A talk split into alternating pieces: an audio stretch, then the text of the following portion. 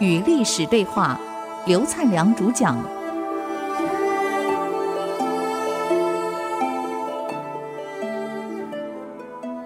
这里是 IC 之音竹科广播 FM 九七点五，您所收听的节目是《与历史对话》，我是刘灿良。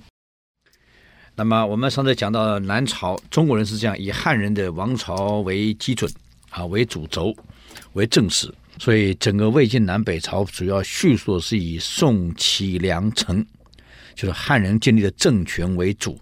北方的胡人，什么前赵、后赵啊、前秦、后秦等等的的为辅，所以还是以汉人为主。好像我们自己公布的历史，这个宋北宋亡为金以后，是以南宋为主。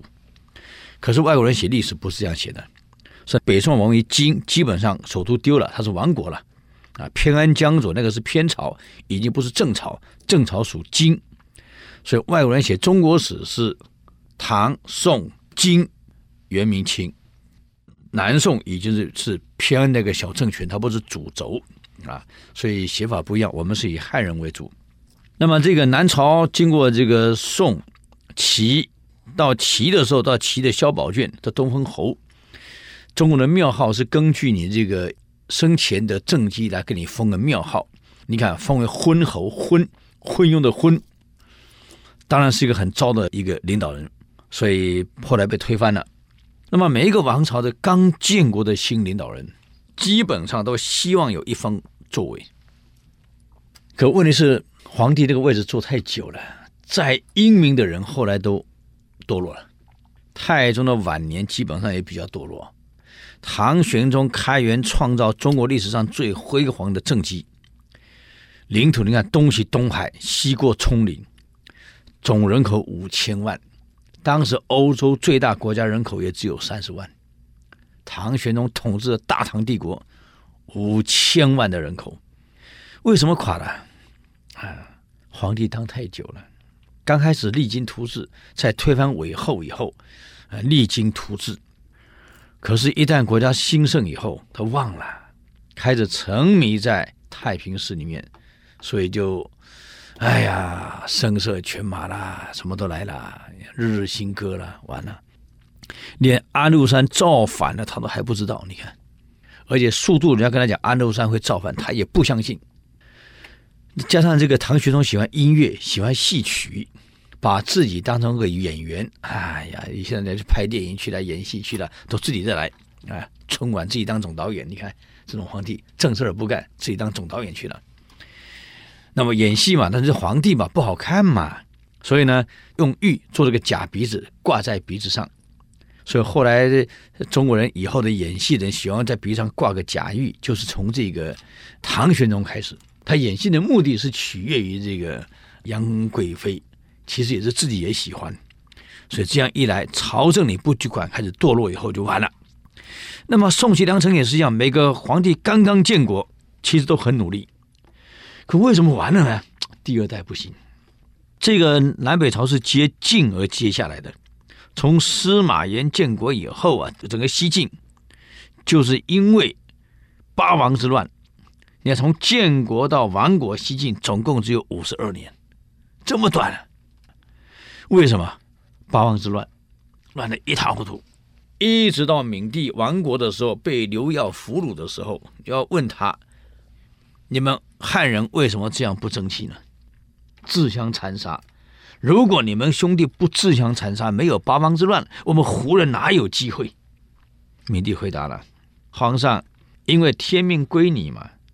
既然天命归你，老天就让我们自相残杀，把江山断送给你。如果天命不是归你，我们就不会自相残杀了。他居然是这样回答，所以一个组织内部一旦内讧内斗，其实是个最大的危机，整个实力是内部整个消耗掉了。同样，萧衍在推翻齐以后，建立了自己的梁帝国，宋齐梁，追到梁了，也是一样，刚开始非常好啊，认为前朝所以我有机会就是腐败。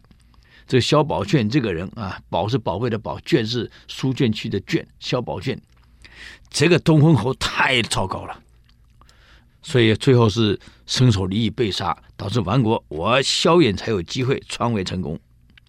所以上来以后呢，他一样历经改革，他也考虑到，也想到我的王朝不能像萧宝卷这样整个毁掉，一定要改革，所以就下诏了：凡是萧宝卷东亨侯在位时所有的浮华浪费的行径，除了有利于学习礼乐的仪式以外，全部废除。所用的东西，除了可以拿来做铠甲武器以外的铁器，全部消融，全部禁绝。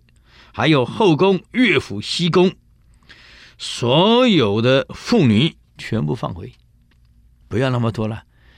古代是有意思啊，后宫要有宫女，做事情的要有宫女，陪皇帝睡觉是宫女啊。音乐有有宫女要舞蹈的嘛啊，那么太多了。梁武帝通通把他送回啊？为什么？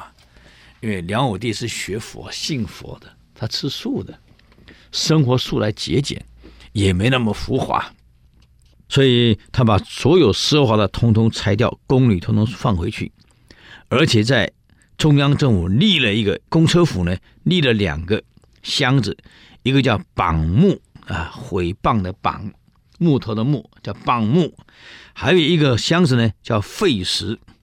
让你讲肺腑之言的肺啊，石石头石，放着两个箱，反正对当政者不纳谏言，或臣民想批评朝政，都可以把意见写下来，丢入榜木箱里面。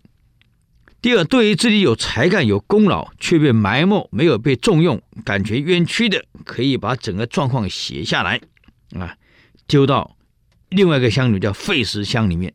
让皇上知道，他还说那句话啊，他古人讲过一句话：“屋漏在上，知之在下。”房子漏水的是上面漏嘛，不是下面漏。上面是淹水，是上面漏。那么知道漏水人在下面，所以叫屋漏在上，是知之在下。他说：“我们这上位的人有了过失，自己不一定能察觉，不一定能掌握，不一定能明白，也不晓得怎么改进。”只有下面的臣民老百姓最清楚，就好像房子上面漏水的，只有下面的人知道。我们为政的人在上面犯了各种错误，有碍于国家发展进步的，只有下面的人知道。所以，因此呢，我们应该详细的让他们把这个实情反映上来，上面的领导人才知道怎么去改进，怎么去修正。啊，所以他设了棒木跟废石两个意见箱。让大家可以投诉，嗯，这挺好的嘛。然后把萧宝卷所有的暴政、苛政全部废除，宫女全部赐回，豪华的建设通通备而不用。